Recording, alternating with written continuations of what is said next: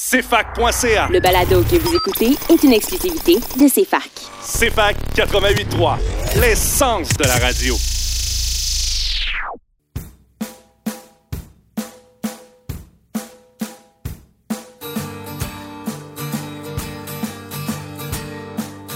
Le trio de la culture. Un livre, un album, un film.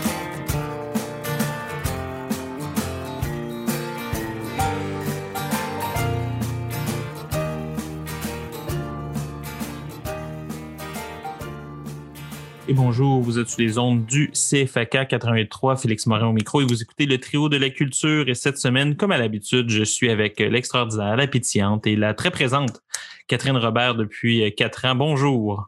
Bonjour Félix. Bonjour Catherine. Et nous sommes cette semaine avec, pour la première fois de la saison, alors qu'il y en a deux, donc le premier volet des invitations de Guillaume, nous avons de la librairie Appalache, Monsieur Guillaume Camela. Bonjour.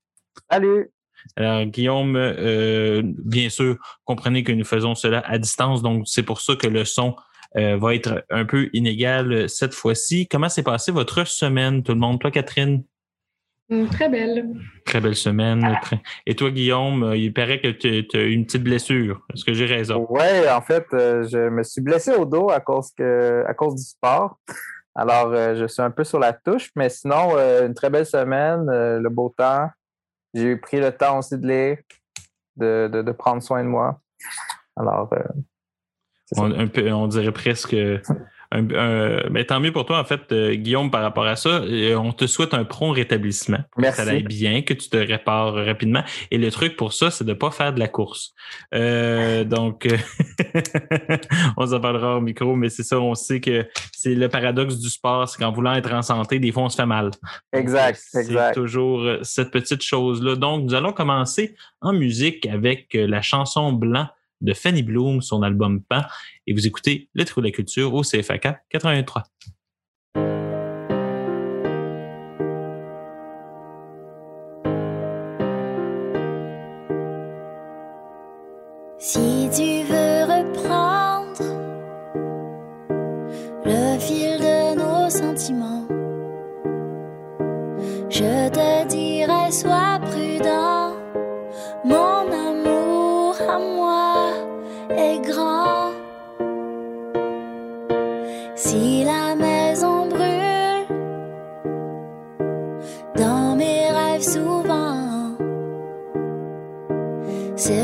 Parce que j'ai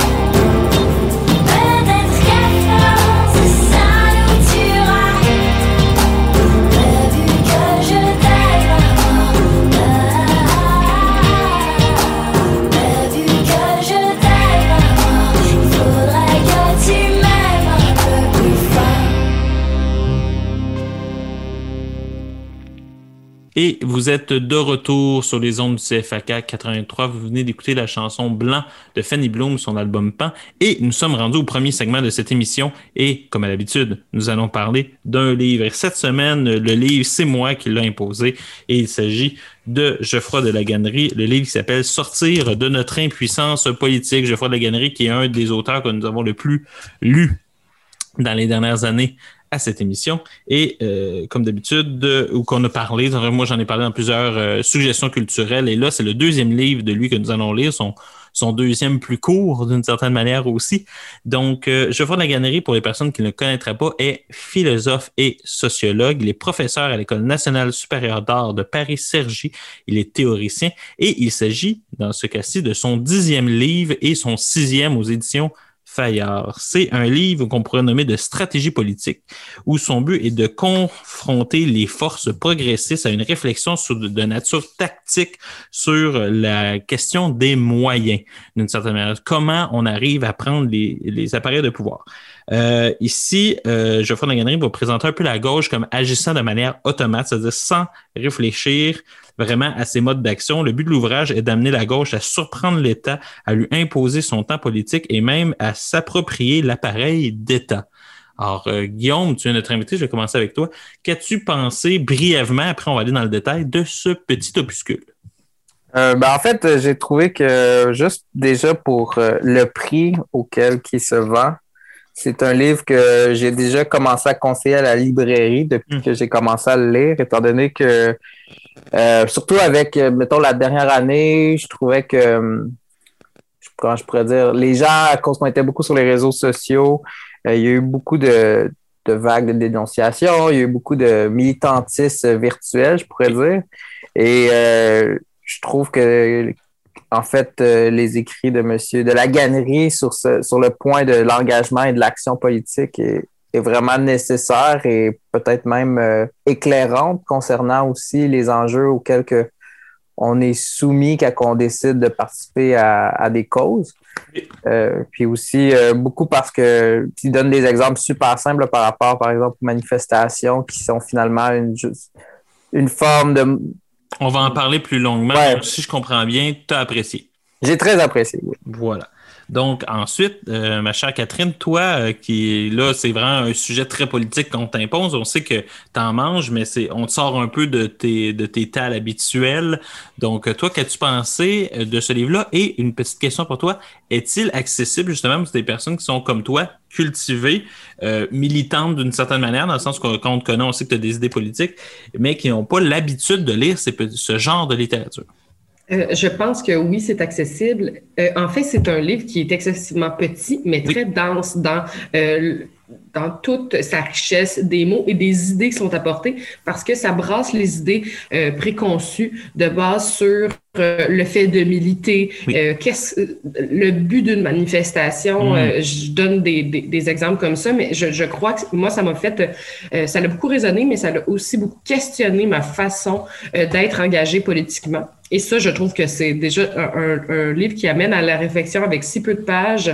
c'est vraiment très intéressant. Je pense aussi qu'il faut plusieurs relectures pour euh, tout retirer l'information de ce livre-là parce que chaque paragraphe qui, est, soit dit en passant, euh, numéroté, euh, amène énormément de questionnements et de réflexions. Et c'est ça que je trouve qui est intéressant pour les personnes qui s'y connaissent ou qui s'y connaissent pas. chaque paragraphe peut t'amener une réflexion différente et donc des recherches autres qui t'amènent à aller plus loin. Donc, oui, on pourrait en fait dire que c'est 74 propositions pour repenser la gauche. On pourrait appeler, ça comme ça. Aussi. Ça sera un très mauvais titre, par contre, là. Ça serait très politicien, là. Euh, on va y aller avec euh, quelques. En tout cas, une chance. Je suis content que son éditeur n'ait pas dit Ah, oh, je pense que ça serait vendeur. OK? Mais, euh, mais c'est ça qui est intéressant. 9 dollars au, dans un libraire, comme par exemple la librairie Appalache, qui tiendrait environ, je dirais, deux copies. Mais si on enlève ce genre de détails techniques, je suis passé là hier soir. Mais euh, c'est euh, mais c'est l'idée que c'est 9 dollars et pour avoir parlé avec l'auteur dans une émission quelconque euh, à la radio CFAK, ça a été quelque chose qui a été réfléchi au niveau du prix. C'est-à-dire qu'il voulait un livre à 5 euros, donc à peu près à 10 dollars ici, pour que n'importe quel étudiant puisse prendre ce livre-là et l'acheter. Donc, c'est une réflexion qui est intéressante aussi sur la cohérence entre le fond et la forme. OK? Donc, c'est un livre justement que, intéressant pour ça. On va parler justement de la manifestation. Les deux, vous en avez parlé. Donc, euh, dans ce livre-là, on va le présenter à, nos auditeurs. Euh, la manifestation est quelque chose qui est critiqué, alors que d'habitude, les grèves, les manifestations, c'est quelque chose qui est critiqué par la droite. Or, dans ce livre-là, on le critique à gauche. Guillaume, euh, comment Geoffroy Laganerie présente cette thèse-là? De la critique et c'est quoi ses motifs? Est-ce que tu t'en souviens? Ben, en fait, si je me, rappelle bien de son propos, c'est de critiquer que, en fait, les manifestations, c'est une forme de, de mécontentement. En fait, c'est une expression du mécontentement, mais que ce n'est pas nécessairement euh, dans l'action et euh, une action en fait, et que aussi c'est ça correspond aux codes aussi qui sont dictés par le pouvoir, dans le sens que un peu d'une manière structurée, on, on décide euh, seulement d'aller déambuler dans les rues et de, de, de, de, participer à une manifestation, mais qui est au final, on revient chez soi et euh, on n'a pas vraiment fait grand-chose. Que c'est pas ça qui va faire bouger les instances ou euh, les enjeux en tant que tels. Que... Alors, c'est un peu comme, je trouve la manière qu'il explique, c'est de dire que c'est peut-être vain de tout le temps faire des manifestations. Alors, euh, c'est de aussi réfléchir à d'autres moyens, peut-être plus directs ou même euh, de, de, changer notre méthode d'action plutôt, euh, étant donné que c'est quelque chose aussi, je pense, qui, crée des engagements politiques aussi indirectement à la longue. À la longue, oui, une espèce de, de là, je vais aller avec Catherine, parce que Catherine, on s'est parlé de la manifestation puis de la grève cette semaine à cause de ce livre-là. Et toi, ce qui t'a choqué, c'est une autre, un autre, un autre euh, propos de Geoffroy, qui est davantage, qu'on pourrait dire, au niveau des affects.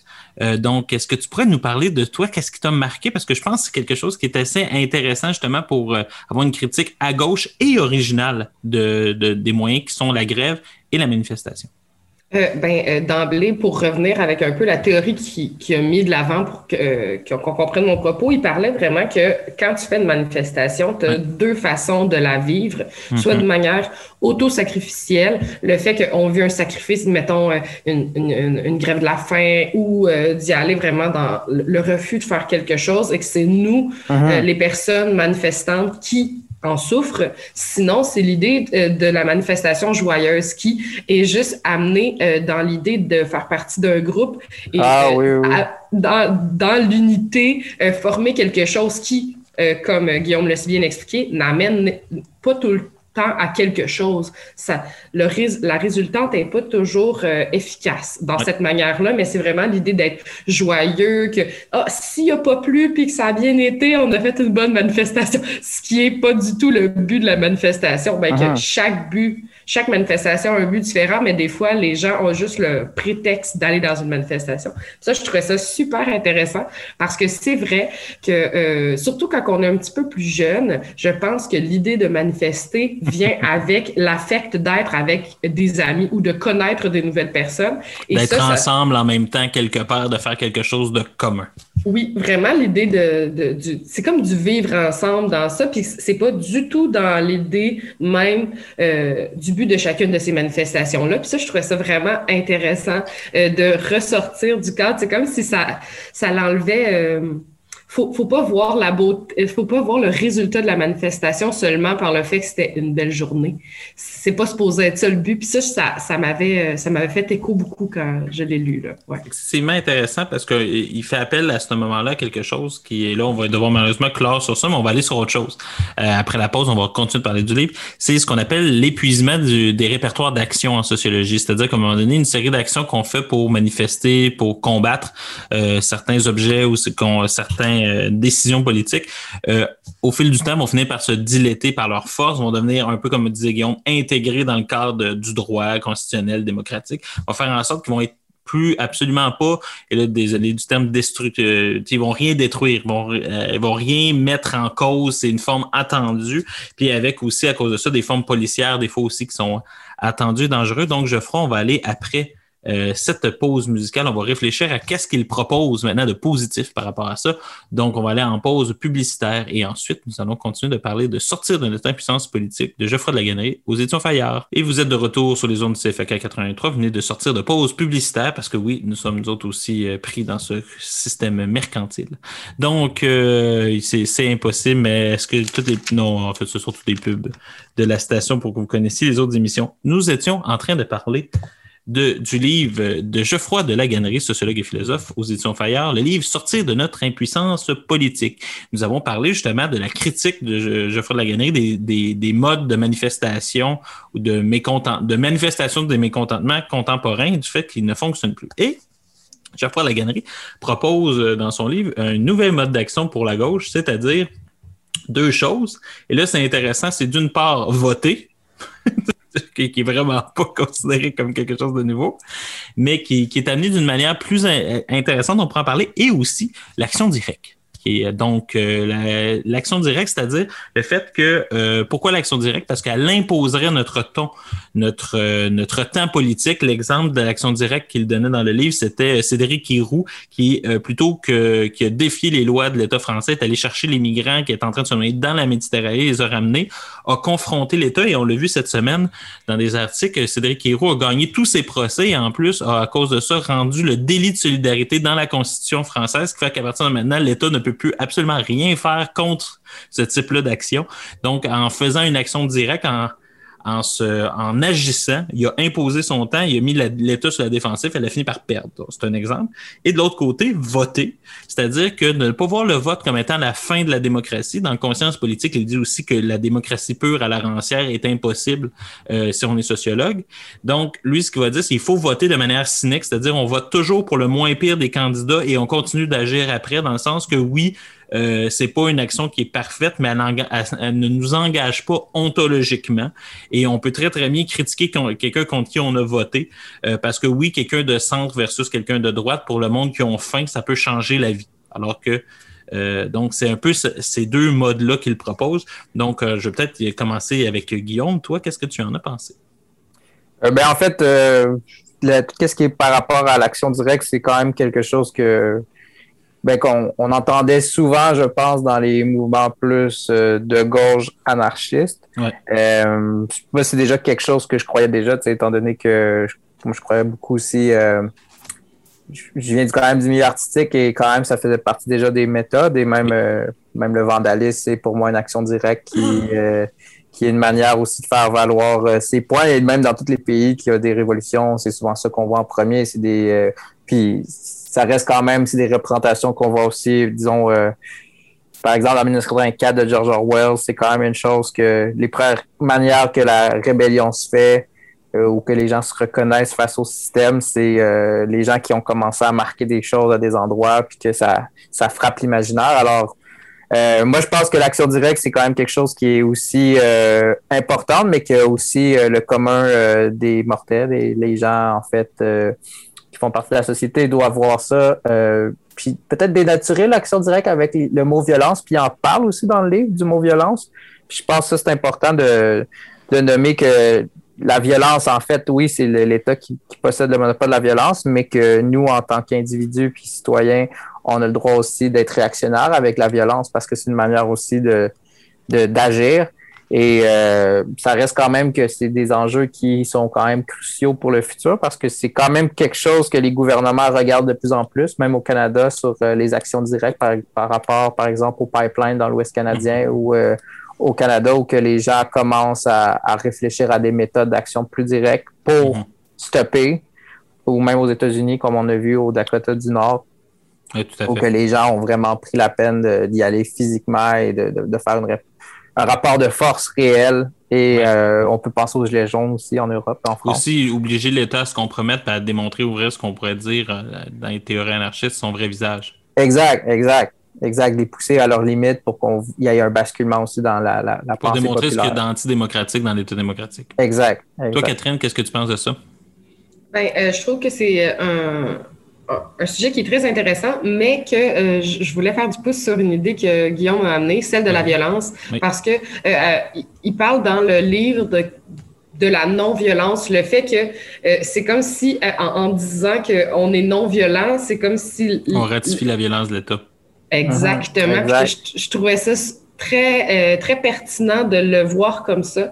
Un autre truc qui a frappé euh, mon imaginaire dans le livre, c'est vraiment l'idée que euh, une, une lutte qui serait bonne serait locale, serait spécifique et euh, elle serait aussi singulière. Et cette idée-là, dans le livre, je, l'ai retirée parce que je trouvais que c'est en le faisant un peu plus macro et non pas juste d'avoir des grandes manifestations, mais de, bien les faire, c'est quelque chose qui, qui amenait réflexion, puis qui, je pense qu'il pourrait avoir des actions directes plus claires, précises et qui amènerait un, changement considérable dans chacune des, luttes. Là. Je trouvais ça bien le. Une thèse qui avait développé dans un livre que j'avais parlé à l'émission qui s'appelle Le combat à Dama avec Assa Traoré, qui disait toujours que le, le problème de la gauche, qu'on conçoit l'entièreté des luttes comme étant quelque chose qui étant un peu ce qu'on appelle aujourd'hui la convergence des luttes. Mais la convergence des luttes, en gros, si on fait ça, puis on pousse la logique au maximum, tant et aussi longtemps qu'on n'a pas fait tomber le capitalisme et l'État colonial, on peut rien faire. Donc, il dit c'est une façon d'être impuissant politiquement. Donc, lui, il dit au contraire, attaquer des luttes locales, euh, puis de gagner ces luttes locales-là, ça peut fonctionner parce qu'il disait, comme pour Assa Traoré, il dit le, le monde est beaucoup plus chaotique et beaucoup moins cohérent qu'on pense. Donc, il dit euh, on peut gagner des luttes locales, puis déjà là, ça va être ça de gagner, puis être solidaire de ces luttes-là. Puis il développait dans ce livre-là le concept d'alliance plutôt que de convergence, en disant il y a une alliance des luttes, mais il n'y a pas une convergence nécessaire des luttes. Il dit euh, donc c'est- pour ça que c'était assez intéressant pour ça. Euh, on m'a tellement manqué de temps, comme à chaque fois. Euh, il y a aussi toute l'idée que, puis là, je, je- on pourrait en parler longtemps sur que, dans le fond, euh, on est déjà en retard dans le temps, mais que toutes les euh, que la politique, c'est de la démographie, on pourrait en parler. Mais c'est excessivement intéressant. Est-ce qu'on vous conseille le livre à nos auditeurs? Absolument. Oui, Oui, ben en fait, euh, moi je le conseillerais autant que j'ai conseillé euh, le livre qu'on avait lu ensemble aussi euh, de Geoffroy Daganry aussi, là, Penser dans un monde mauvais. Pour moi, c'est comme la continuité. Tout à fait. Alors, euh, vraiment, je suis d'accord avec vous. Alors, euh, euh, euh, sortir de notre impuissance politique et Penser dans un monde mauvais sont deux livres de Geoffroy de Laganerie. Le premier chez Fayard et le deuxième, Penser dans un monde mauvais, aux éditions PUF dans la condition des mots de Édouard Louis. Nous allons aller en musique, écouter la chanson Les gens qui m'aiment de Jimmy Hunt du disque Le Silence disque que nous allons parler dans le troisième segment de cette émission. Bonne écoute.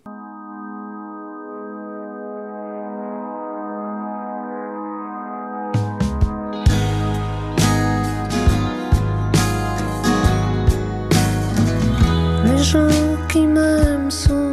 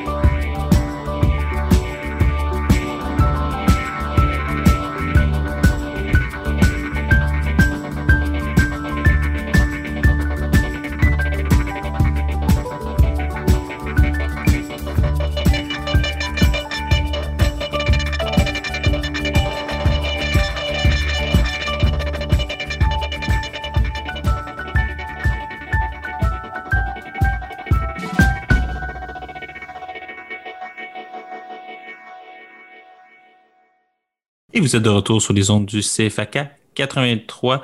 Euh, vous venez d'écouter la chanson aujourd'hui du groupe Bon Enfant, du disque Bon Enfant. Et juste avant, vous écoutiez la chanson Les gens qui m'aiment de Jimmy Hunt. Et là, nous allons parler d'un documentaire qui, euh, ma foi, a, été plus que populaire dans les dernières années et qui, on pourrait même, euh, on en tout cas, on va en parler longuement de, ce que ça voulait dire, ce, ce documentaire-là. Mais ce qui est intéressant, c'est de- d'en parler justement avec du recul et aussi euh, en parler euh, en venant de justement de discuter du livre de Geoffroy de la Gannerie. Donc, le, le documentaire en question, c'est le documentaire Demain, qu'à peu près tout le monde a vu euh, il y a de cela pas très longtemps. C'est un film de Cyril Dion et de Mélanie Laurent, euh, qui a grand succès de presse et populaire. Je pense un des documentaires qui a eu le plus de vues dans le monde. César euh, du meilleur film documentaire et euh, plusieurs prix dans de nombreux festivals. Ils ont même eu euh, en Belgique, je pense, un doctorat honoris causa, les deux euh, réalisateurs, pour ce film-là. Donc, euh,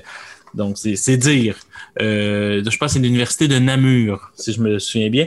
Donc, en gros, qu'est-ce qu'on pourrait se rappeler? En 2012, il n'y a pas eu qu'une grève étudiante. Il y a aussi eu un article dans Nature qui disait que l'espèce humaine pourrait disparaître d'ici 2100, comme, toujours des bonnes nouvelles. Euh, les deux chercheurs ont cherché, euh, les deux réalisateurs sont donc partis à la recherche de solutions partout dans le monde avec une empreinte carbone folle euh, pour nous mon- démontrer dans le fond qu'il y aurait des solutions au niveau de l'agriculture, de l'énergie, de l'économie et de la démocratie et de l'éducation. Toujours très important l'éducation quand moi et Catherine on est dans la place. Donc euh, on va y aller avec Catherine, parce que je pense que tu vas être plus fine que moi, Pigon. Euh, Peut-être pas, ce qui, ce qui pourrait donner un ton assez intéressant à l'émission. Qu'est-ce que tu as pensé de cette euh, d'avoir revu ce, ce documentaire-là avec autant d'écart dans le temps? Euh, J'allais dire exactement ça. Le fait qu'il y a eu un écart et que je l'ai réécouté, on dirait que j'étais moins surprise. Au-delà des. En fait, c'est un amalgame de belles idées. C'est de l'ingéniosité humaine tout au long du, euh, du documentaire, mais ça me fait, euh, ça me surprend que dans les années, je pense que c'est 2015 que, que ça l'a sorti, à quel point ça l'a fait écho à tout le monde. Mhm. Dans le fond, c'est juste de, de- démontrer de l'agriculture locale, des belles, des belles idées qui sont pas encore poussées très loin. Ce que je comprends pas, c'est à quel point aujourd'hui ça n'a pas tant avancé et à quel point, je sais pas si vous êtes du même avis, là, mais à quel, à quel point ça n'a pas avancé et que c'était des idées. Quand je dis de l'ingéniosité, c'était aussi juste des bonnes idées de base. On, on, on était dans la, dans la base de la chose et que je pense que présentement, on est vraiment en retard sur le planning de sauver la planète. Et c'est ça qui me fait, euh, qui m'a fait rire. Je l'ai écouté puis j'étais là, OK, c'est c'est de la, c'est de Ça mal vieilli. ouais, de la poudre aux yeux, tout ça. là. C'était vraiment Ouais, ouais. filmé comme, un- mais pas comme, j'allais dire Michael Bay, là, mais dans le sens, c'est vraiment cet explosif. Là. On voit, Ouais. on- Parce que si on, quelqu'un cherche voyait plein de choses. Que si quelqu'un cherche Bumblebee, il va trouver ça difficile. Donc, J'avoue, euh, j'avoue, là, mon expression était trop grande, mais. J'imagine je Bumblebee qui se promène derrière Cyril Dion pendant tout le long. Tu sais, avec en faisant des bruits de chansons. Là. Bon, mais, euh, mais parlant de, de, de personnes cyniques, là, je parle de moi. Euh, Guillaume, toi, comment as-tu trouvé ça? Parce que tu viens de le dire, de la poudre aux yeux. Donc, euh, Ouais, ben, c'est. Ben, en fait, euh, même quand je l'avais vu au début, quand il était sorti, je trouvais que c'était très bon enfant. Je trouvais que c'était un- Ça reste intéressant comme euh, tu nommes, là, qu'il y, y a des bonnes idées qui ont été montrées, mais je trouvais que c'était très. euh, très naïf de, de, de présenter le monde comme ça. Moi, j'étais comme, ouais, c'est des bonnes idées, mais ça reste des idées locales. C'est c'est quand même sur des enjeux qui sont... euh, ça fait longtemps qu'on en parle. Ça fait genre plus de 30, des fois 50 ans qu'on discute de ça. Euh, moi, pour moi, c'était de la poudre aux yeux. C'était un gros show de boucan. Euh, moi, je trouve ça. je veux dire, euh, j'ai lu, j'ai relu et je rediscute avec des amis dernièrement de le livre euh, Guérir du mal de l'infini de Yves-Marie Yves Abraham. Abraham. Je trouve que dans son livre, à 22 il y a plus de bonnes idées que, que tu lis là-dedans que dans un film, que tout le monde a lu, puis tout le monde disait Ah oui, il faut changer le monde. Mais tu sais, je trouve que c'est. C'est un, un- film qui a mal vieilli, puis un documentaire qui a mal vieilli, puis je crois pas que c'est nécessaire de le relire, euh, ben, de le revoir, pardon. Euh, J'ai plus ou moins aimé son visionnement, euh, parce que je trouve que c'est ça, c'est trop bon enfant, puis ça monte. Pour moi, ils ont fait ils ont fait du capital, les gens qui ont fait ce film-là, puis les- tout ce qui est aussi la méditia- médi- médiatisation autour du, documentaire. Pour moi, c'est un, exemple que le Capital lui-même a repris sur un documentaire qui était censé l'attaquer. Donc, moi, euh, deux choses. Euh, premièrement, euh, c'est drôle que tu dis, on va faire un peu de pub parce qu'on est dans le monde capitaliste. Il y a aussi un livre qui s'appelle Demain que, que j'ai ici à côté de moi, que j'ai déjà critiqué sur les ondes de CFAK. Et qu'est-ce qui arrive avec ça? C'est un paradoxe de ce film-là. Premièrement, moi, je suis pas d'accord avec le dernier bout de, Dion, de Guillaume, là, parce que je- tout le monde vit dans le capitalisme, donc on peut rien faire en dehors de ça. Là. Donc, on peut pas accuser quelqu'un de faire du cash à cause de ça. Par défaut, tous les modes de, de production sont ça. D'ailleurs, Yves Meyer Abraham fait du livre, fait aussi de la croissance avec un livre, c'est la décroissance, puis personne ne va lui dire. Mais C'est clair, euh, c'est clair. donc, euh, c'est, c'est, puis il est prof au HEC. Donc, aussi, on pourrait en parler de, de ce segment-là. Donc, pour moi, c'est pas une critique qui, que je valide. Sauf que, euh, moi, le paradoxe que je sors de ce documentaire-là, c'est qu'on sort de ce film-là, mais heureux, là. Comme trois enfants qui se garochent dans un port. On n'a pas, euh, pas vu le même film. non, mais on peut sortir de là heureux, dans le sens que la, la musique s'entraînant, les derniers cinq minutes, démontrer, regardez tout ce qu'on peut faire. Euh, puis les 15 premières minutes, on est terrifié. Euh, parce que ça chie partout dans le monde. Ensuite, je pense qu'ils sont un peu... euh, euh, je vais le dire euh, parce que je fais partie de ces personnes-là. Je pense qu'on a un peu de mauvaise foi avec eux. OK? Donc, euh, c'est-à-dire que leur but, c'était de, euh, de faire un- quelque chose qui était grand public. Donc, euh, que des militants vont pas, vont, pas seulement des militants vont aller voir. C'est-à-dire, moi je, moi, je me souviens, j'étais allé voir ce documentaire-là avec des personnes qui sont absolument pas militantes dans la vie. OK? Il voulait changer le monde en sortant. Euh, pas nécessairement en sortant, mais que c'était la première fois qu'ils voyaient des solutions à des problèmes. C'est-à-dire que c'était la première fois qu'ils pouvaient pas être 100% euh, remplis de morosité.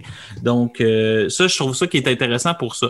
Euh, parce que des, des documentaires critiques, il en manque pas. hein. D'ailleurs, euh, ces mêmes personnes-là radicales qui sont tous sur Netflix, en passant, là, euh, en train de faire des documentaires critiques, là. Donc, on pourra en reparler ça aussi, là. Mais euh, donc, eux autres, d'une certaine manière, proposaient des solutions. Ensuite, je me souviens d'avoir parlé avec un prof, euh, Philippe Langlois, du Cégep de Sherbrooke, en disant, pour nous, les militants, c'est qu'on connaît déjà tous ces solutions-là. C'est-à-dire que pour nous autres, c'est comme un gros ramassis de ça. Mais eux, pour la, puis moi puis lui, on l'avait vu avec du monde qui connaissait pas ça. C'était comme, OK, il y a autre chose de possible. OK, il y a un gouvernement en Islande qui a vraiment refait une constitution. OK, il y a vraiment euh, de, la démocratie en Inde. OK, il y a vraiment d'autres façons de gérer la monnaie. OK, il y a d'autres, c'est-à-dire une série de tout ce qui était, euh, il y a rien d'autre qui est possible. Ça, le documentaire me semble faire une bonne job là-dessus. Moi, ce que je trouve, euh, pour en parler longuement, c'est ce qui est fascinant, c'est pas. Moi, j'ai pas une critique, je dirais, du documentaire, j'ai une, une critique de jusqu'à quel point ça n'a rien changé. Donc, c'est euh, dans le sens qu'il n'y a pas eu d'effet. Donc, euh, je sais pas pour vous, là, mais moi, ce qui Ben, m'a c'était trop grand public, c'est ça que je dis, c'est que, que ça. Ça a été un show de boucan, c'est. Ils ont joué sur des une corde sensible, puis tu sais, je veux dire, c'est tout le monde est contre. En fait, des affects. Ouais, exact. Ils ont joué sur des enjeux que tout le monde considère louables et euh, importants, mais que au final, euh, comme tu dis, euh, ça n'a rien changé, puis le monde euh, continue à. Tu sais, encore là, on est en pandémie, le monde a juste hâte de reprendre l'avion pour aller au soleil ou aller ailleurs, de, de recommencer à, faire du tourisme, qui est comme une des pires manières de, de scraper la planète, tu sais. Exactement. Catherine? Ben, je, je crois que le film a eu un impact euh, l'année qu'il est sorti Ouais, et que c'est par la suite que c'est difficile à, à croire qu'il n'a pas eu assez d'impact. Euh, c'est vraiment parce que toutes, ces, toutes les idées euh, avaient un, auraient pu avoir un succès considérable en soi. là. On aurait pu voir un changement se modifier dans l'éducation ou euh, dans la façon de consommer. Euh, à part la pandémie qui nous a forcé à consommer plus local et, euh, et, et tout ça, c'est eh, cette pandémie-là a eu plus d'impact que le documentaire. Et Euh, c'est- ben, je sais que c'est une évidence ce que je dis, mais ce que je veux dire, c'est qu'il a fallu que le monde s'arrête pour qu'on puisse prendre conscience des choses. Et ce n'est pas toujours par euh, Je pense que l'art peut nous faire évoluer, mais euh, la façon que c'est traité, je pense que on aurait dû taper sur le clou. Disons, s'ils voyaient ce succès retentissant-là, on, on- il aurait dû faire d'autres documentaires, amener d'autres idées, puis continuer cette, euh, cette machine-là pour qu'il y ait réellement un impact. Je pense qu'un seul documentaire en 2015 allait pas changer tout, mais je pense que le fait de montrer toujours des idées possibles et positives pourrait avoir un impact à long terme. C'est juste qu'il faut marteler le clou. Et ça, personne ne le fait parce que ça prend des budgets énormes pour faire ce, genre de film-là. Et ce livre, euh, dans le fond, ce documentaire peut aussi être vu comme étant euh, la preuve de notre impuissance politique. Et c'est ce que nous allons parler après cette pause publicitaire en faisant le lien entre ce documentaire et le livre que nous avons lu, qui ont un certain écart. Et nous allons écouter une chanson dont le titre va ravir Guillaume, c'est-à-dire de Jimmy Hunt, de son disque Le Silence, la chanson La Décroissance. Vous écoutez le CFAK, euh, vous écoutez le trio de la culture au CFAK 83.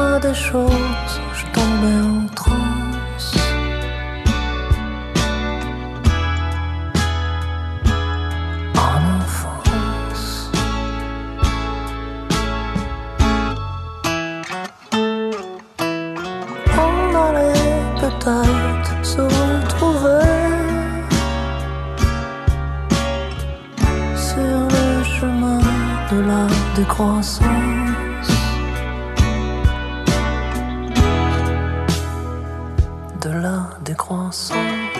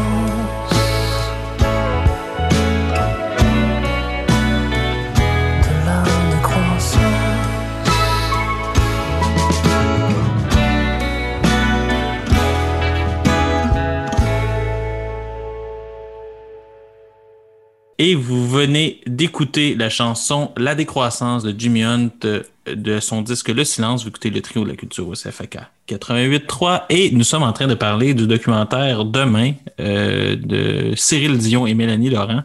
Et euh, nous sommes rendus à faire des liens entre euh, ce documentaire et le livre que nous avons lu dans la première section de cette émission, c'est-à-dire sortir de notre impuissance politique. Là, on pourrait en parler euh, longtemps, mais euh, selon vous, si on prend ces deux objets-là culturels, parce que là, Guillaume va dire que c'était de la poudre aux yeux, moi je pense que ça l'a un peu planté, en fait. C'est plus ça l'affaire, tu sais. Est-ce que parce que la poudre aux yeux, il y a une intentionnalité de faire une illusion, alors que rater, c'est faut juste pas réussir. là.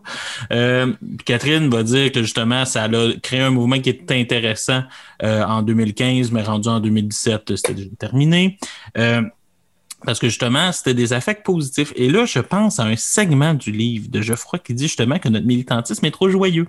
Est-ce que justement, c'est pas parce que c'est- à force un projet positif ou du moins qu'on fait dans la joie, c'est pas quelque chose qui est difficile justement, puis que justement, il y a au moins une force dans le fait d'être en, excusez-moi, en beau Saint-Simonac, euh, qui est du fait qu'on veut se rendre jusqu'au bout pour que ça arrête? Est-ce que c'est justement le piège de la positivité? C'est pas ce qui a empêché le monde euh, pour demain, dans le fond, d'être préparé au, euh, à résister au système euh, qui, que les. Parce que dans le fond, les solutions sont intéressantes, mais il faut résister au système en place pour les, pour les imposer.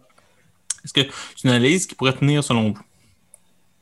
Je crois que oui. Je crois que c'est une analyse qui se tient parce que l'idée étant qu'il faut se mobiliser et pour être mobilisé, il faut avoir un mur, excusez-moi, un mur devant soi. Sinon, ça fonctionne pas. Euh, l'idée, étant que en étant au pied du mur, on va devoir agir et agir de manière à, laisser tout tomber derrière et euh, se, projeter vers quelque chose de nouveau.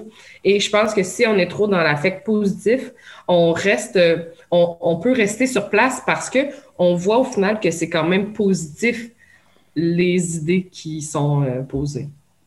Guillaume?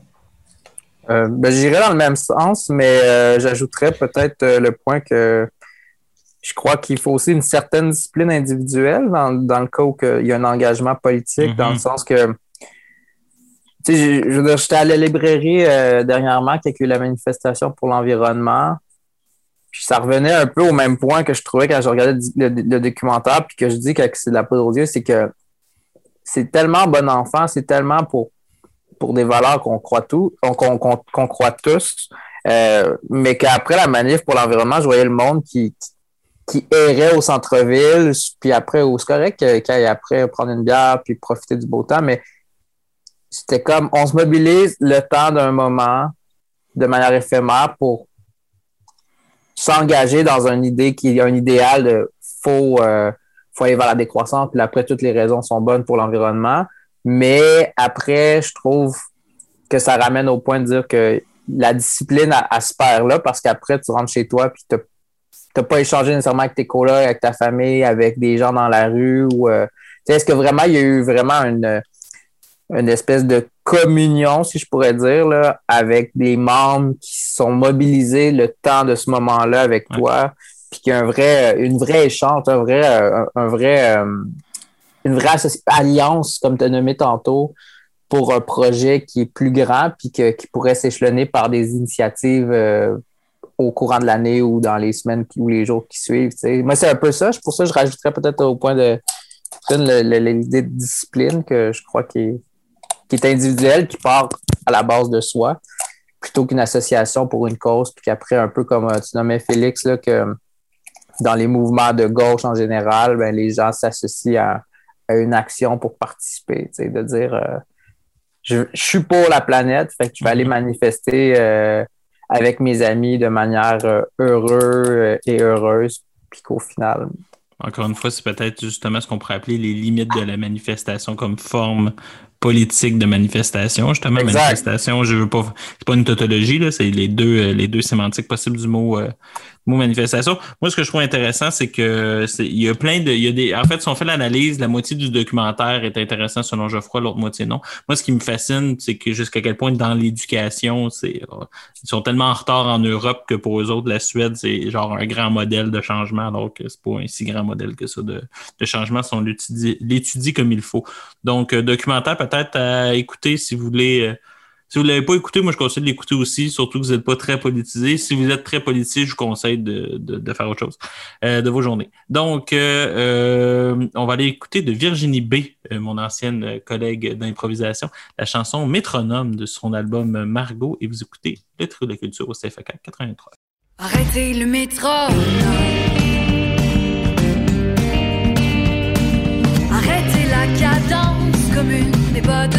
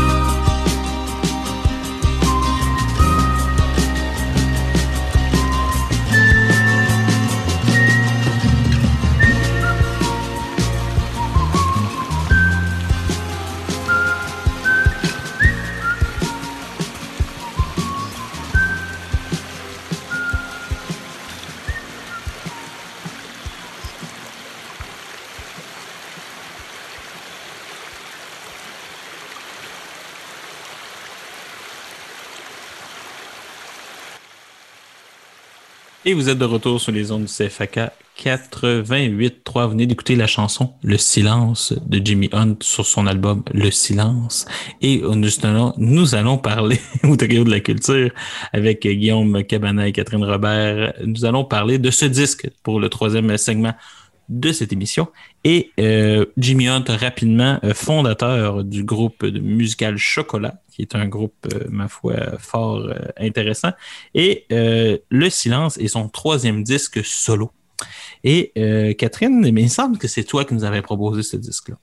Alors, je te demander, premièrement, de nous le présenter parce que tu le connais beaucoup mieux que nous, et ensuite de nous parler des raisons qui t'ont poussé à nous le proposer. Euh, moi, j'aime faire des propositions culturelles pour l'émission d'emblée que je n'ai pas du tout vu ou lu dessus. Ah, Et ok, c'est euh, l'idée qui... euh, je connaissais Chocolat et je connaissais Maladie d'amour qui est sortie euh, euh, un, un petit peu plus tôt que... Et que je, je connaissais le, le jazz engagé de Chocolat et je me disais, j'ai hâte de voir ça va être quoi ça, son objet culturel qu'il va créer euh, Mhm. dans ces temps de pandémie, tout ça. C'est vraiment sorti sans avoir lu le- sur lui et sans avoir lu sur ce qu'il allait faire. Après ça, j'étais très surprise dans ma première écoute de dire Hmm, 23 minutes, c'est pas gros. Puis après ça, de, de l'écouter, j'ai vraiment vécu de la surprise avec lui. Mais je pense que Jimmy Hunt, c'est quelqu'un, c'est un, c'est un, personnage, c'est un artiste qui peut aller dans tous les sens. Et c'est ce que je trouvais intéressant de parler euh, sur lui. Vraiment l'idée que euh, d'emblée, en n'ayant pas lu sur lui, on pouvait être surprise et surpris de, de, de cette écoute-là. Fait que c'était vraiment l'idée de base euh, était, euh, était celle-là. Parfait. D'abord, je te retourne une autre question. Guillaume, ne t'inquiète pas, nous ne t'oublions pas. Nous savons que tu existes. Euh, Catherine, qu'est-ce que tu en as pensé, finalement? Ah, oui, mais j'avoue, je l'ai pas vraiment dit. Moi, Mais j'ai- c'est pas grave, j'ai- j'ai pas posé la question. Donc, en fait, tu as été une bonne élève. Tu as répondu à la question de base. Là, je rajoute une autre question. Non, c'est ça exactement. Mais dans le fond, j'ai- j'ai j'ai apprécié mon écoute. C'est un, un album qui est vraiment en économie de mots. Euh, la musicalité, elle est excessivement belle. Euh, mais c'est ça, c'est c'est pas beaucoup de mots. Si tu t'attardes au texte parce que les, les, les mots peuvent frapper plus vu qu'il y en a un peu moins, je pense que chaque... chaque euh, j'ai vraiment pas fait l'analyse, mais peut-être. Ça fait un paragraphe à chaque euh, chanson tellement qu'il n'y a pas beaucoup de mots. Et, c'est ce qui est ce qui est intéressant, mais ce qui fait aussi que ça peut être redondant parce que la, la, musicalité est, tellement présente, est tellement belle, mais euh, ça fait aussi qu'on des fois on n'écoute pas les mots tellement qu'il y en a peu. Euh, et dans d'autres chansons, ça va faire le contraire. Les mots vont nous frapper parce que le silence a été utilisé juste avant. Donc, c'est vraiment, je trouve que ça, l'écoute était belle. Est-ce que euh, c'est un CD que, que je peux mettre dans une playlist? Oui. Je sais pas si c'est le genre de CD qui, a tellement frappé mon imaginaire que je vais vouloir le réécouter euh, tout le temps. Mais c'est ça. Il y avait aussi une belle équipe de création avec lui. C'est vraiment, non, moi, j'ai apprécié, mais sans plus. J'ai apprécié mon, mon écoute. Toi, Guillaume, qu'est-ce que tu as pensé de cette écoute euh, Ben, que nous savons très fraîche? ben, en fait, euh, je, vais, je vais suivre les mots de ma, de, de ma collègue qui vient de, de Ton estimé collègue. de mon estimé collègue. En fait, euh, je dois dire que c'est quand même un album qu'on voit qui a vraiment eu un travail artistique. Mhm. Je trouve plus que. On sent que c'est plus un album personnel, dans le sens que je sens pas qu'il y, y a eu comme un une talle qui ont vraiment voulu travailler pour dire on va produire un album musical euh, dans l'idée d'en créer un là, avec une euh, ch- chaque on sent que c'est sensible euh, ça reste quand même une écoute paisible je pourrais dire. Euh, moi c'est pas mon genre de musique mais euh, c'est c'est le, le genre de je te dirais de son je pourrais dire que j'aime écouter si je suis en train de lire ou euh, avaquer à des occupations dans une pièce puis que je peux mettre euh, une musique de fond. Euh, mais je dois reconnaître que la personne a, a une sensibilité pour faire un album de ce type-là aussi. Là. Je trouve que ça, c'est peut-être ça qui m'a le plus marqué, euh, mais c'est pas nécessairement quelque chose que moi qui m'accroche parce qu'en général, euh, j'aime mieux le silence qu'une chanson avec des silences quand que je veux, euh, je veux, je veux juste rien, je veux juste être tranquille chez moi. C'est drôle parce que le disque s'appelle quand même Le Silence. Ben, je sais, je le sais. C'est pour ça. Donc, euh, euh, moi, écoutez, euh, moi, j'aime bien, euh, j'aime, j'ai rien contre Hunt, dans le sens que c'est c'est bien. Euh, moi, j'ai- je l'ai- moi, j'avais écouté plusieurs chansons de l'espace musique. Des fois, je mets ça en faisant à manger ou en, ou en écrivant ou en, ou en, lisant. Donc, j'avais souvent entendu des petites tunes éparses de chocolat ou de ses disques précédents. Donc, quand tu avais proposé ça, Catherine, j'étais comme, ah, je suis vraiment content. J'ai apprécié le disque. Je vais, je vais peut-être être plus, euh, plus direct que vous. Euh, moi, c'est un disque que j'ai écouté, que j'ai eu beaucoup de plaisir, mais dont il ne me reste rien à la fin de l'écoute. Il ne me reste rien. Il n'y a pas une chanson que, que je vais garder dans une playlist. Puis moi, j'ai une playlist extensive, là, que j'ai toujours euh, mes nouvelles chansons préférées, que je rajoute dedans, que je mélange aux anciennes. Euh, Il n'y en a aucune que je vais rajouter. C'est un disque, euh, c'est son premier qu'il a fait depuis qu'il est retourné vivre en Gaspésie. Quitté disons qu'il y a un sens du timing exceptionnel. Là, quitter Montréal juste avant une pandémie mondiale, partir en Gaspésie, je dirais bravo champion. Il était Euh, branché, il savait. Oui, c'est ça, mais c'est, c'est, c'est, il est allé chercher le silence, clairement. Il est allé chercher cette solitude-là. Ça, je respecte ça beaucoup. Mais est-ce que ça m'a touché? Non. Les textes sont magnifiques quand tu y portes parce que, ben, sais, la première écoute, j'ai écouté globalement. Deuxième écoute, j'ai écouté les textes.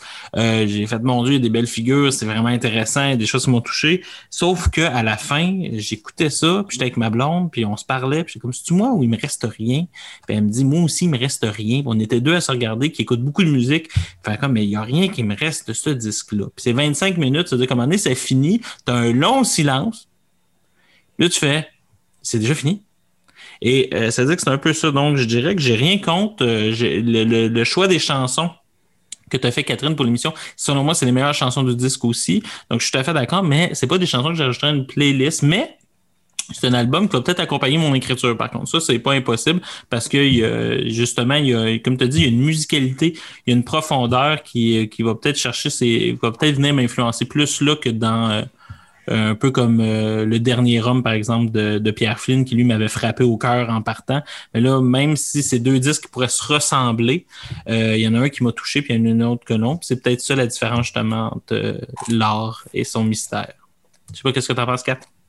Ben, euh, je, je pense que si on, on décide d'avoir euh, euh, une petite recherche par rapport à ce, ce, ce CD-là, en fait, on, on peut voir que c'était l'idée première était un livre qui a été inachevé qui a amené le, le disque aussi. Donc, je pense qu'on pourrait donner une deuxième chance si un jour ce- cette œuvre culturelle sort en, Euh, en librairie. Oui, Ah ben moi, je serais pas contre. Ben, c'est ça l'idée parce que s'il nous a touchés, on a compris sa solitude, on a compris cette euh, sensibilité-là. Je pense que c'est parce qu'il écrit bien et qu'il sait bien créer. Alors peut-être que euh, comme euh, comme beaucoup d'artistes, je pense que des fois on est rendu, euh, il y, a- il y a des il y a des CD qui sont nécessaires pour avoir le suivant. Donc, je continue à avoir l'oreille grande ouverte pour. Jimmy Hunt, mais euh, disons si on prend la carrière de euh, Daniel euh, Bélanger, par exemple, il y a eu des CD qui ont été très expérimentaux, très de, de- de- une recherche personnelle qui ont amené des, des grands succès par la suite. Donc, ben, pour ma part, c'est toujours très personnel la musique, mais je pense que dans la recherche d'un artiste, il a recherché quelque chose. Je pense qu'on a encore à découvrir sur Jimmy Hunt. Et c'est ça que je trouve euh, intéressant. Dans, je, vois vraiment que c'est une, case dans sa vie, mais Ah, on ouais. ne sait pas vers quoi ça va s'en. Mais après ça, est-ce que je suis trop positive comme dans le documentaire demain? On sait pas, on sait pas. Mais j'aime quand même le mettre là-dedans parce que avec euh, Maladie d'amour, j'ai été vraiment, vraiment charmée de cet artiste-là de, de manière individuelle. Donc, j'ai hâte de voir ce- ce que ça peut nous amener, euh, le silence dans sa, son processus créatif. Non, parce que sinon, Guillaume dirait que Tire le coyote est de la poudre aux yeux. Donc, je ne pense pas qu'il va dire cela. N'est-ce pas, Guillaume? Non, je ne vais pas dire ça. Non, parce que clairement, il y a une profondeur. C'est juste que des fois, il faut aussi accepter que malgré la profondeur du, de, d'un artiste, euh, on peut ne pas être touché par. Puis des fois aussi, il y a quelque chose, c'est que peut-être qu'on n'est pas rendu là. Des fois, il y a des chansons que vous le savez comme moi, là, quand on a une peine d'amour, quand on est très joyeux, euh, un texte va résonner différemment. Tu sais. Ouais, c'est Je donne un exemple récemment, ça. Louis-Jean Cormier a, chan- a chanté une chanson euh, sur, euh, son, sur son père qui est décédé. Et moi, au début, la première fois que j'ai écouté, euh, j'ai pas remarqué ça. Moi, ça me faisait passer à mon ex. Il y a des phrases comme ça. Tu dis, mais écoute, là, je l'ai réécouté une deuxième fois, j'ai dit, il parle d'un homme. Là. Tout d'un coup, j'ai senti moins de résonance. Là. Mais, euh, mais c'est c'est intéressant comme ça. Ça veut dire que des fois aussi, est-ce qu'on est apte à capter tout ce qui a été là? Moi, je, avec ce disque-là, je me permets de dire que c'est peut-être moi le problème, mais je n'ai pas été touché. Et euh, nous allons aller en pause publicitaire et, et- et exceptionnellement, nous, nous allons aller aussi euh, faire trois suggestions culturelles euh, cette semaine. Donc, euh, on, va, on a beaucoup de choses à dire. Donc, on se revoit après la chanson Les Ombres de Tire le Coyote, son album Tire le Coyote, qui, est tiré d'un poème de Jacques Prévert. Donc, vous écoutez au de la Culture, au CFAK 88.3.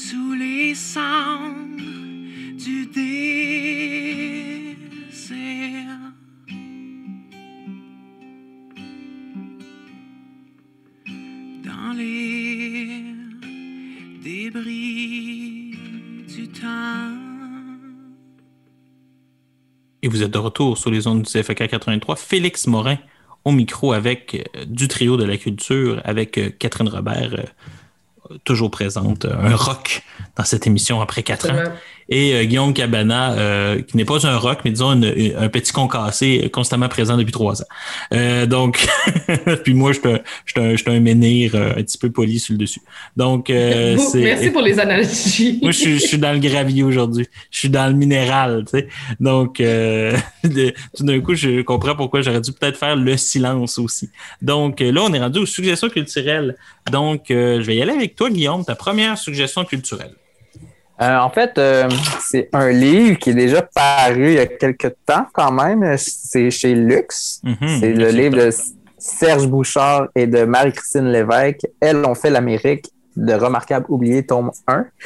Je suis retombé dans ce livre-là euh, dernièrement et euh, je trouve que c'est vraiment un ouvrage qui est nécessaire, mais aussi qui, qui fait du bien. J'ai tendance à croire que j'ai parcouru, euh, en fait, j'ai recommencé à le relire et je trouve que qu'est-ce qui est intéressant, c'est que c'est vraiment l'histoire méconnue de, de nombreuses femmes qui ont Mhm. fait l'histoire, mais qui ne sont qui- qu'on ne voit pas dans nos livres d'histoire.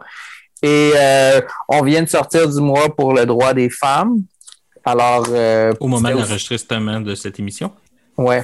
Alors, tu sais, c'est aussi euh, en lien avec ça que j'ai voulu replonger dans ce livre-là.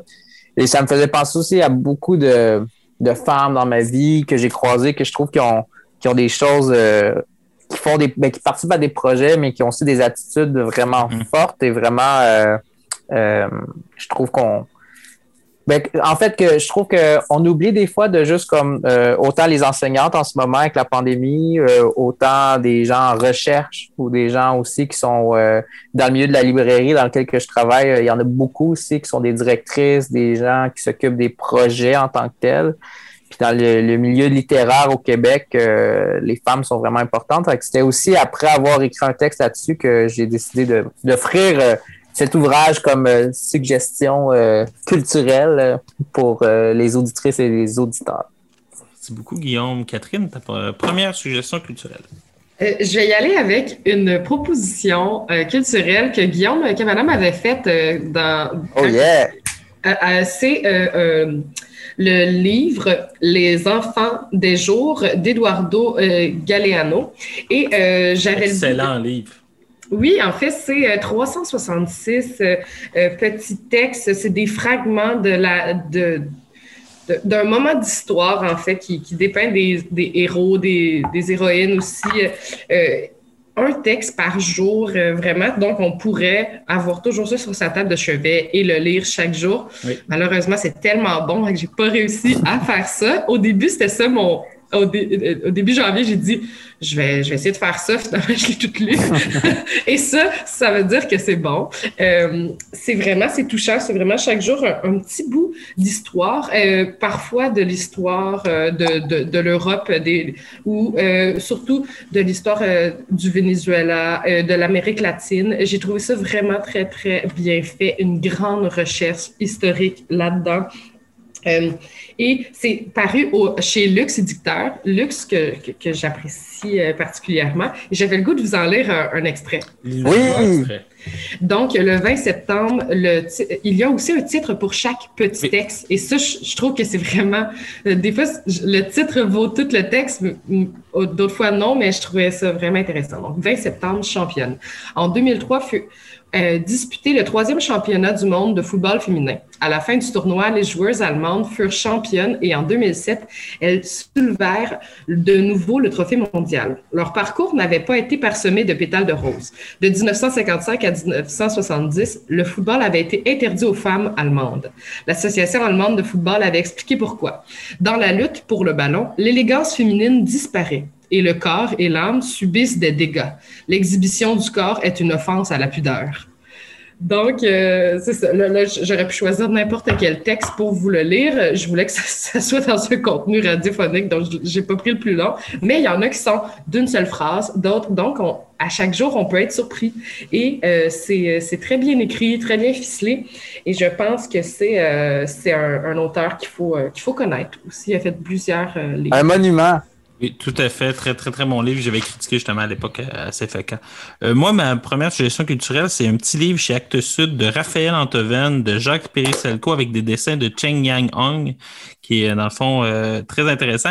Raphaël Antoven, Jacques Periselco, dans le fond, fait une série d'anagrammes. Les anagrammes, dans le fond, c'est on, on prend les lettres d'un mot, on les rebrasse et on trouve une autre signification. Euh, il avait fait avec euh, Sylvain Tesson et avec Étienne Klein. Avec Raphaël Antoven, c'est des anagrammes euh, philosophiques, euh, veux pas, parce que Raphaël Antoven est, est philosophe, ou du moins professeur de philosophie.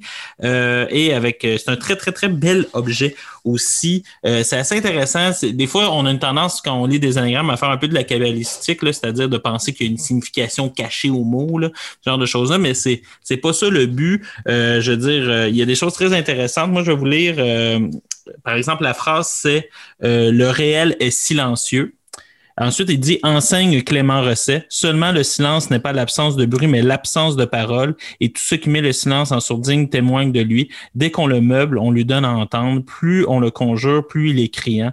C'est de lui que sont, ex sont extraits les mots et c'est de lui qui les y retourne. Que dit-on, euh, que dit-on le silence, que le monde n'est pas là pour nous faire plaisir et qu'aux rêveries de l'imaginaire, il faut substituer le talent de, et là, euh, avec les mêmes mots, lire l'existence seule. Donc, le réel est silencieux et lire l'existence seule. Seul, c'est assez intéressant. Ou la fameuse phrase d'Épicure et la mort n'est rien pour nous devient empruntons la route et rions, ce qui est une phrase excessivement épicurienne si on l'a bien lu. Donc, je vous le conseille chez Actes Sud. Ça nous permet, ça se lit très léger, c'est un bel objet et ça se lit facilement sur la plage. Il vient de sortir aussi en édition de poche. Nous allons écouter euh, la chanson euh, Recommencer de Jimmy Hunt, son album Le Silence. Vous écoutez Les de la Culture au CFAK 83. J'aimerais sortir d'ici, rencontrer quelqu'un de vraiment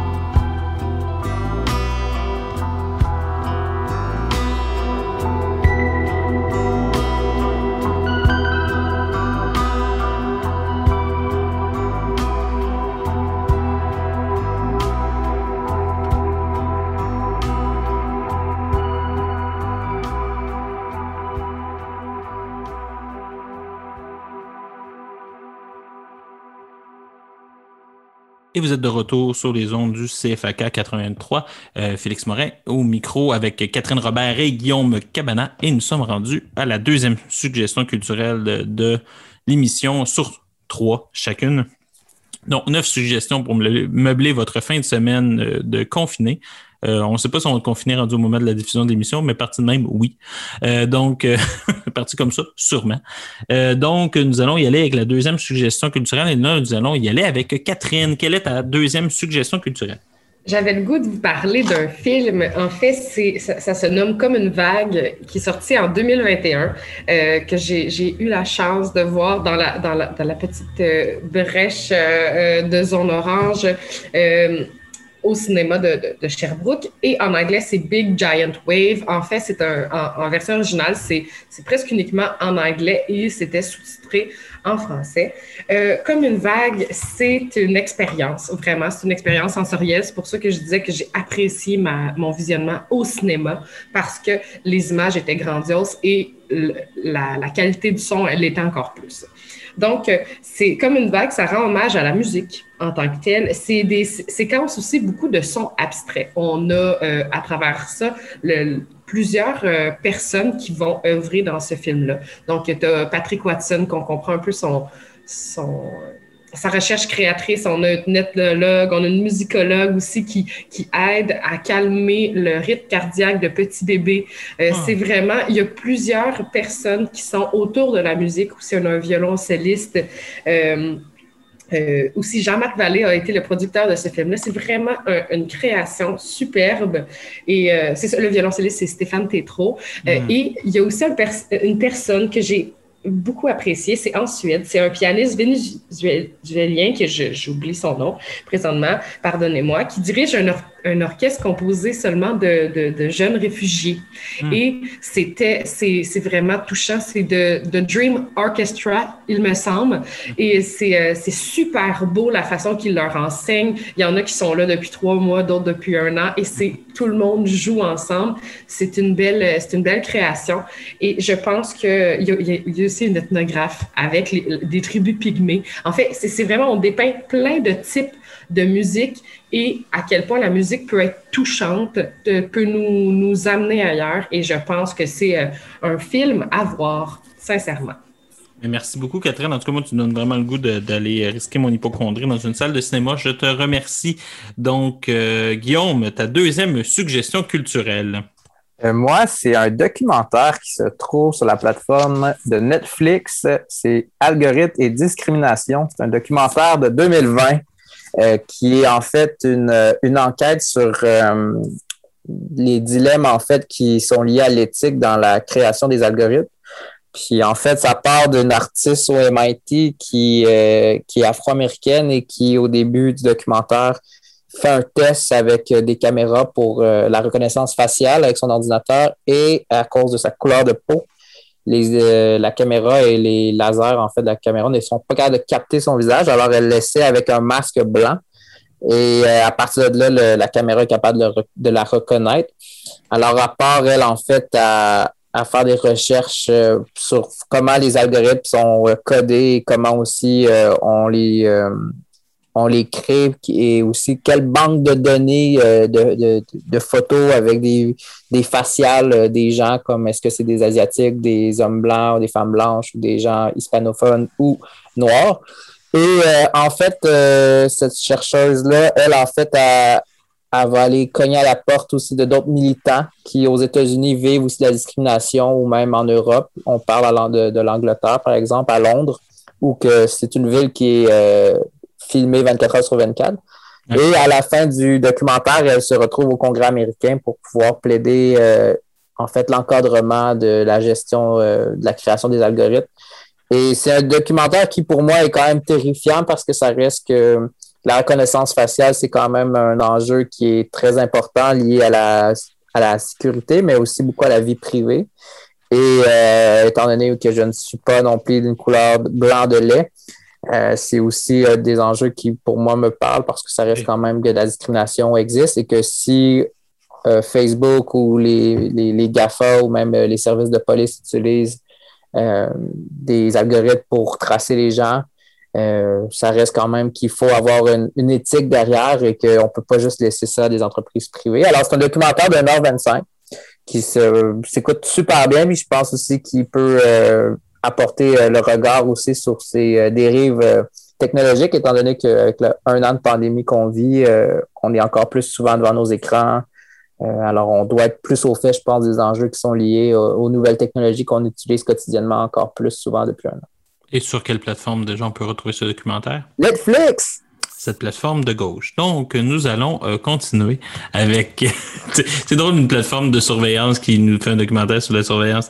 Euh, c'est donc... euh, c'est euh, Mais ça, moi, je vais parler du plus récent livre de Geoffroy de la Gannerie, c'est-à-dire L'art impossible, parce que depuis, il a publié un autre livre qui... Je sais pas, Guillaume, s'il est disponible présentement au Québec, ce livre-là. Je pense que oui, mais du moins, je le vois pas dans beaucoup de librairies. Euh, L'art impossible, euh, livre que je vous propose, parce que je pense qu'il va choquer les deux personnes que vous êtes. Titre euh, que, selon Geoffroy de la Gannerie, ce titre-là aurait pu s'appeler L'art, virgule, la honte. Et il pose la question, un art qui se situe au-delà de la honte est-il possible?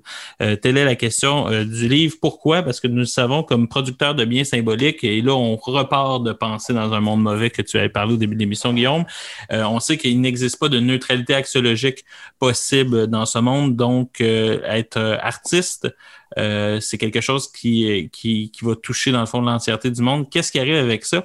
C'est que, et là, tu, tu l'as nommé toi-même, euh, mon, mon cher euh, Guillaume, c'est que à cause de ça, justement, il y a les artistes ont une tendance un peu aussi à dire des fois qu'ils sont apolitiques. Donc, moi, je fais pas de la politique quand je fais de l'art. Moi, mon art est en politique. Moi, je fais, moi, ce que je fais, c'est, ben, en fait, ce que va dire Jean de la Gannerie, c'est que c'est impossible de pas faire de politique. Quand tu ne fais pas de politique, en fait, ce que tu es en train de dire, c'est que tu laisses les choses aller. Alors, donc, au point de vue éthique, euh, tu n'agis pas contre des choses, soit parce qu'elles t'intéressent et que tu as quelque chose à aller chercher de ça, soit parce que, euh, dans le fond, euh, tu n'y as pas pensé. Puis là, c'est pas parce que tu as une absence de réflexion que tu n'es tu n'es plus, tu es plus éthique pour autant. Donc, c'est sûr que c'est un livre qui, d'après moi, va le faire grincer la gauche, parce que Dieu sait que la gauche est dit souvent comme étant culturelle pour la culture, qu'on verrait pas des politiques non culturelles.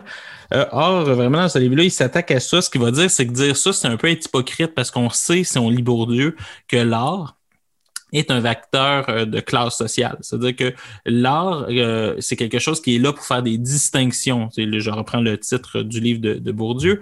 Donc, euh, c'est quelque chose qui va faire en sorte qu'on a les codes ou on les a pas. Il dit, par exemple, que toute politique culturelle ou éducative qui a pour but de- d'expliquer les codes est une politique totalement hypocrite parce qu'en fait, l'art a comme pour fonction d'exclure.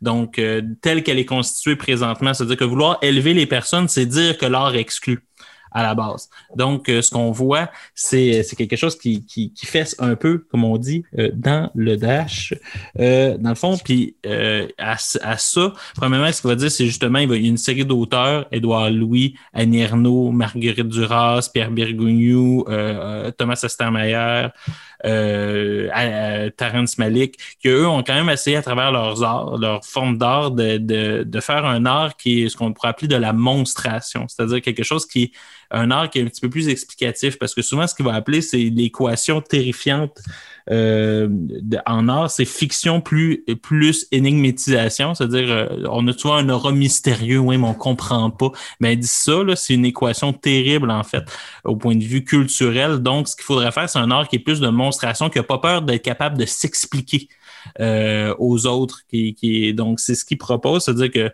moi, c'est ce que je trouve très intéressant parce qu'en s'expliquant, tu n'as pas le choix de te mouiller politiquement, d'une certaine manière. Tu n'as pas le choix de dire, mais moi, je fais de la, de la politique. Tu, tu peux pas te cacher derrière quelconque mystère possible.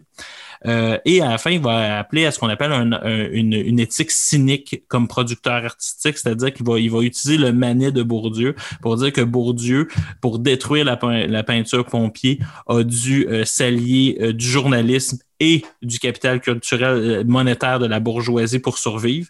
Donc, il dit, ben justement, il n'y a pas de problème. Il dit, les artistes qui sont toujours pris un peu à dire que, ouais, mais je veux pas faire ci, je veux pas me compromettre, je veux pas faire ça, mais en fait, tu finis par tomber dans le néant et ne pas pouvoir produire parce que tu n'arrives pas à manger. Donc, il dit, il faut pas avoir peur, comme Machiavel, et il le cite explicitement, d'être cynique, d'utiliser un pouvoir contre d'autres pouvoirs, parce que dans une société chaotique et imparfaite, ben, il faut savoir, euh, comme artiste et producteur culturel, arriver à ses fins et être capable de se compromettre un minimum. Donc, un, livre qui est assez euh, intéressant euh, pour ça qui va brasser la cage. Donc, je vous le suggère. C'est au puf dans la collection d'Édouard Louis. Ça s'appelle L'Art Impossible et je vous le conseille fortement. Nous allons aller en musique, écouter le groupe Panda, euh, qui, on le souhaite, pas en voie de- d'extinction, et la chanson American Express, qui, elle, dans le fond, n'est pas sur le bord de manquer de quelque, quoi que ce soit. Vous écoutez les trucs de la culture au CFAK 83.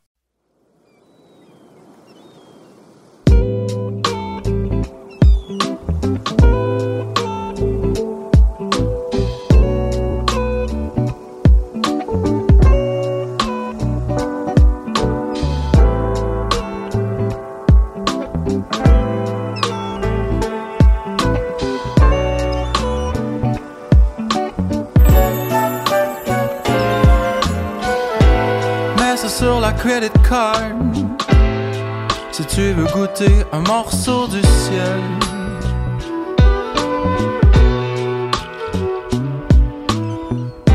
Sur Hollywood Boulevard.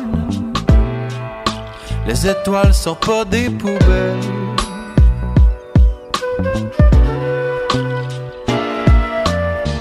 Champagne sur le plastique, Air Miles pour le Mexique, ah ouais, embarque ma belle.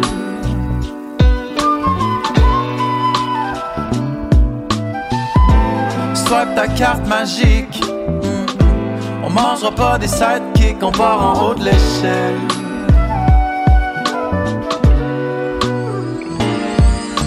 On roule,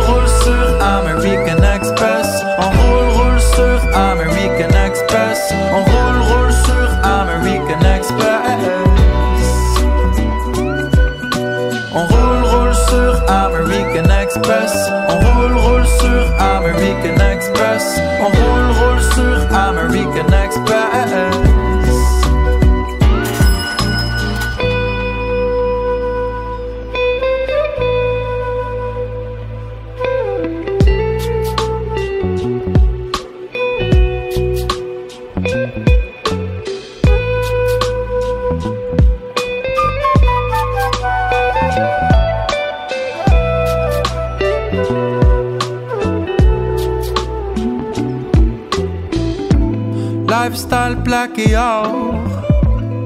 Le vrai bonheur est artificiel.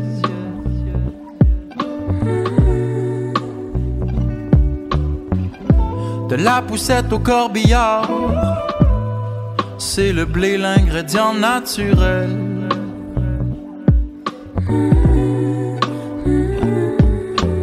Pas besoin de prendre des vacances jusqu'aux îles Fidji.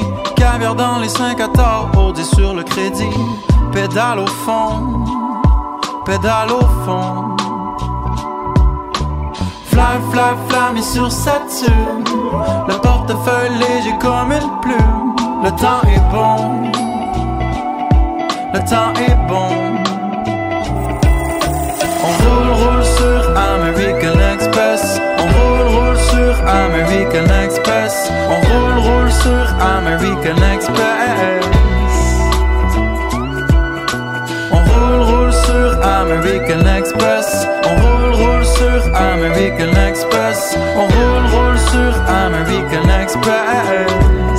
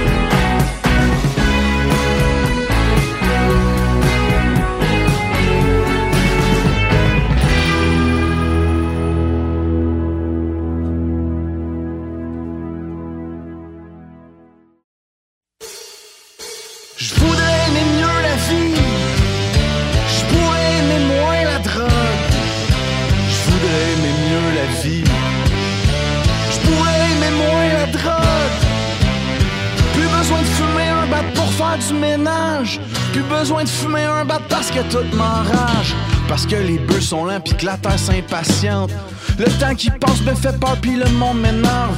J'arrêterai de quitter mon prochain quand j'ai plus une scène pour me geler, même que je deviendrai citoyen, je serai à l'aise en société. Je m'impliquerai pour défendre autre chose que sexe, drogue et pis rock'n'roll. Capable de choisir chaque bonne cause quand rempli d'amour, je m'enrôle pour qu'enfin se passe quelque chose ici. À la hauteur de notre talent. Qu'on fasse exploser les limites, qu'on fabrique un monde moins gênant. J'essaierai de dire aux humains que le changement existe en eux. À la place, je consomme des joints. T'essayeras ça, man, c'est fameux.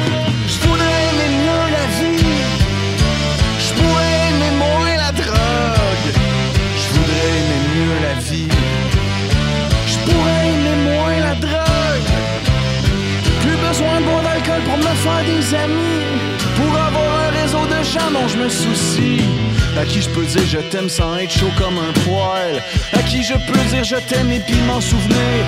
Je me lèverai toujours à même heure, plein d'énergie, de bonne humeur. Je ferai la cuisine tout content, j'irai digérer en courant. Je rencontrerai des gens en forme, ensemble on jaserait de nos vies. Je ferai pas semblant, je trouverais ça le fun, ils trouveraient ça le fun eux aussi avec mes amis proactifs. on aurait toujours des projets. On serait sérieux et positif, ça nous amènerait le succès. On s'inviterait les fins de semaine, parce qu'on aurait toutes des chalets. Le mien serait dans le bout des semaines. Entre Montréal et c'est parfait. Je voudrais aimer mieux la vie. Je pourrais aimer moins la drogue. Je voudrais aimer mieux la vie. Je pourrais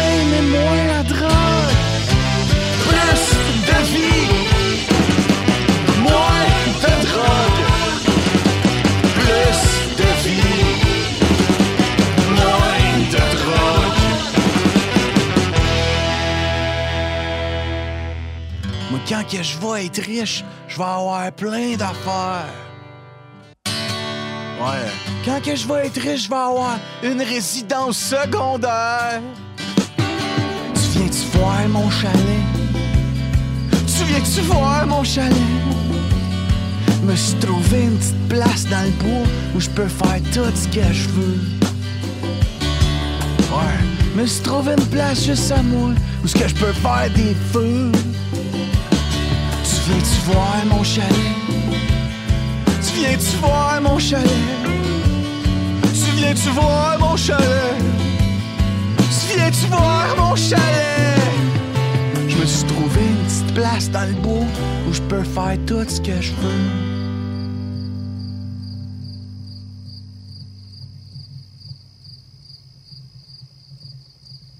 Et vous êtes de retour sur les ondes du CFAK 83. Vous venez d'écouter Jason Bajada et sa chanson Demain vendredi, son album Volcano. Et Jason Bajada, tout comme les pandas, est en distinction, vu qu'il en reste juste un.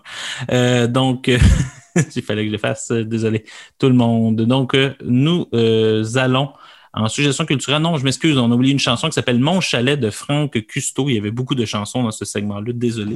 Donc, et là, nous sommes rendus déjà à cette dernière suggestion culturelle. Et là, nous allons y aller avec Guillaume. Guillaume, quelle est ta dernière suggestion culturelle? J'en ai deux. Mon Dieu, il faut que tu fasses vite. On a seulement 10 minutes. Ben, premièrement, comme je disais tantôt en entrée de jeu, le livre, c'est Les données de la mer, femmes et frontières en Méditerranée. C'est publié à la découverte. Est-ce que c'est bon?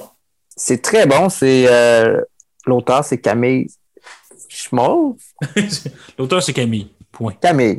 Et en fait, euh, je trouvais ça intéressant encore de lire ce livre-là, étant donné que j'ai accroché beaucoup sur des euh, bandes dessinées ou euh, des ouvrages, des essais qui traitaient des migrants, en fait, dans, les- dans la dernière année, sur les conseils d'un bon ami à moi.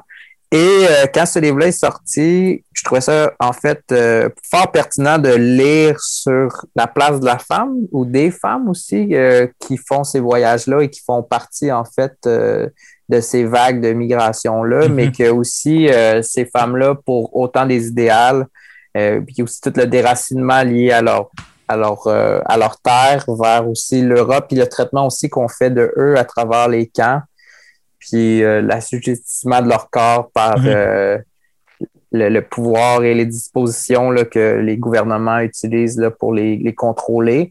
Et euh, étant donné que c'est dans le livre, on, on entend les témoignages et le récit de, de plusieurs femmes, de plusieurs aussi pays différents. Je trouve que ça c'est pertinent aussi de voir parce que souvent j'ai tendance à croire qu'on on oublie ça ces femmes-là parce qu'il y a des enfants aussi avec eux durant les voyages.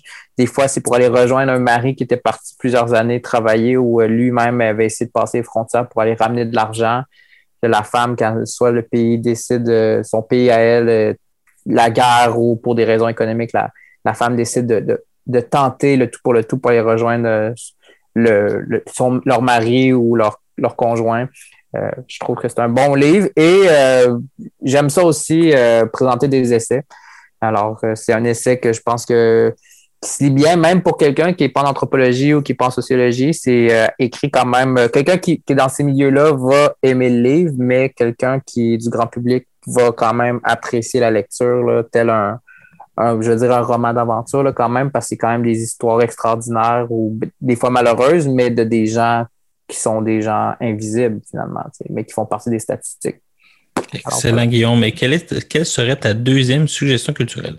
C'est une bande dessinée et c'est une bande dessinée qu'un ami euh, engagé m'a euh, conseillé et que j'ai commencé à lire et c'est Valium.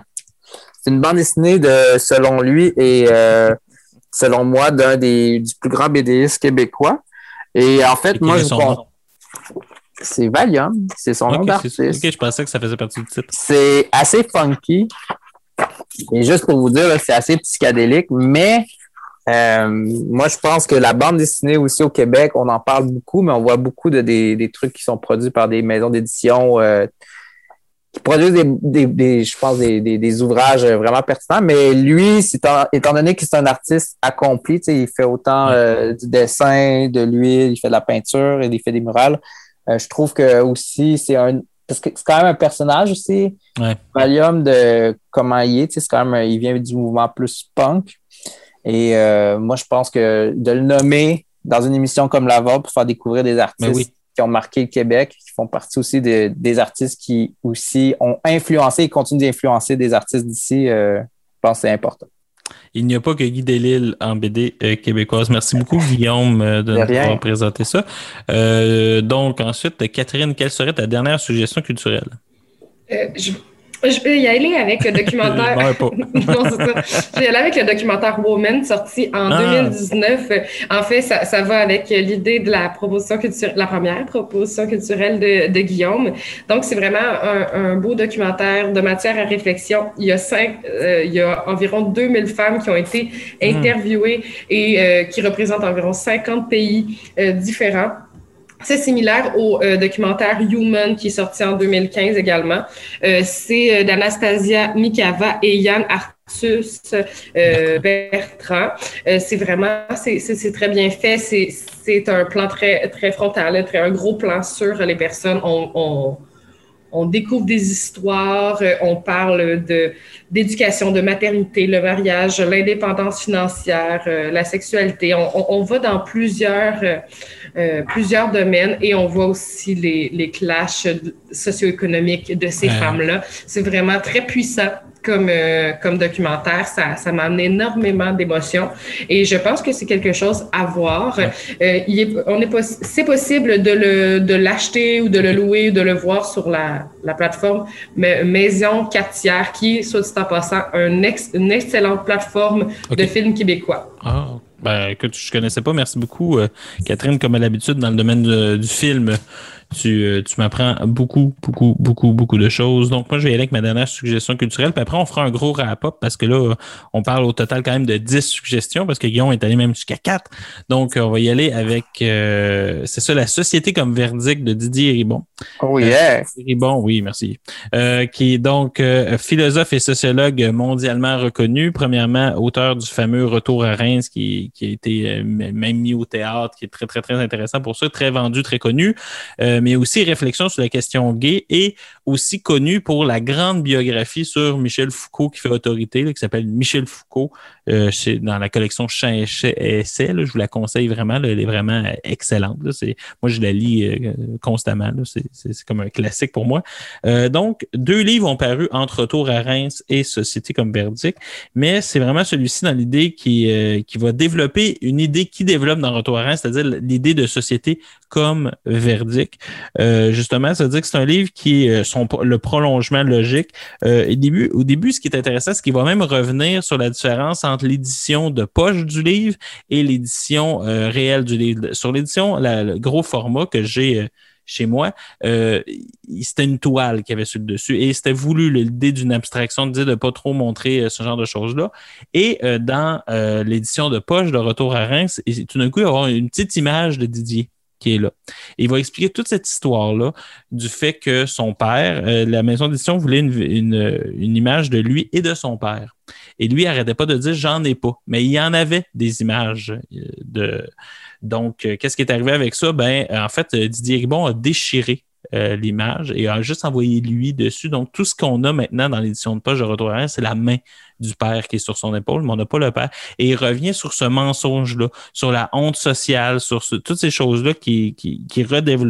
Euh, il va aussi euh, justement présenter euh, cette idée-là de, de société comme verdict, mais avant ça, il va nous parler justement de, de ce que lui, euh, il appelle dans le fond l'odyssée de la réappropri- réappropriation. C'est-à-dire qu'un peu, et lui, ce qu'il va dire, développer là-dedans, c'est que dans Bourdieu avait, euh, était en train d'écrire un livre qui s'appelait Esquisse pour une auto-analyse, qui, est publié, qui a été, euh, qui est l'édition allemande, qui est publiée, qui a été retraduit, parce que Bourdieu voulait la faire publier en allemande, la retravailler, la ressortir. Ça devait être son cours final au Collège de France. Malheureusement, euh, Pierre Bourdieu est mort d'un cancer entre les deux, donc il n'a pas pu terminer son œuvre par rapport à ça. Donc, on pourrait dire un peu que Retour à Reims est, un dialogue avec ce, dernier livre-là de Bourdieu. Et on pourrait aussi dire que c'est une analyse achevée de ce que Bourdieu aurait voulu faire. Donc, il y a aussi ce dialogue-là qui été un peu un père pour lui, Bourdieu. Donc, c'est pour ça que c'est important.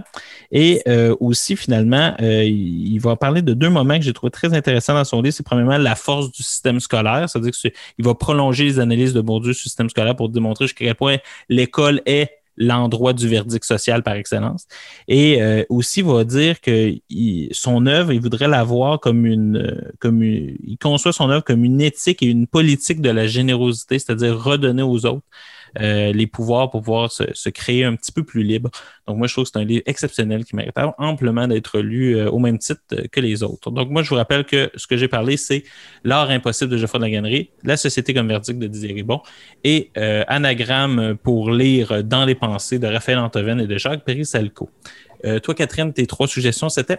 J'ai parlé premièrement euh, Les enfants des jours d'Eduardo euh, Ga- Galeano. Ensuite, j'ai parlé de Comme une vague de, réalisé par euh, Marie-Julie Dallaire, que j'avais oublié de mentionner tout à l'heure, et euh, Woman qui est de Anastasia euh, Mikava et Yann Arthus Bertrand.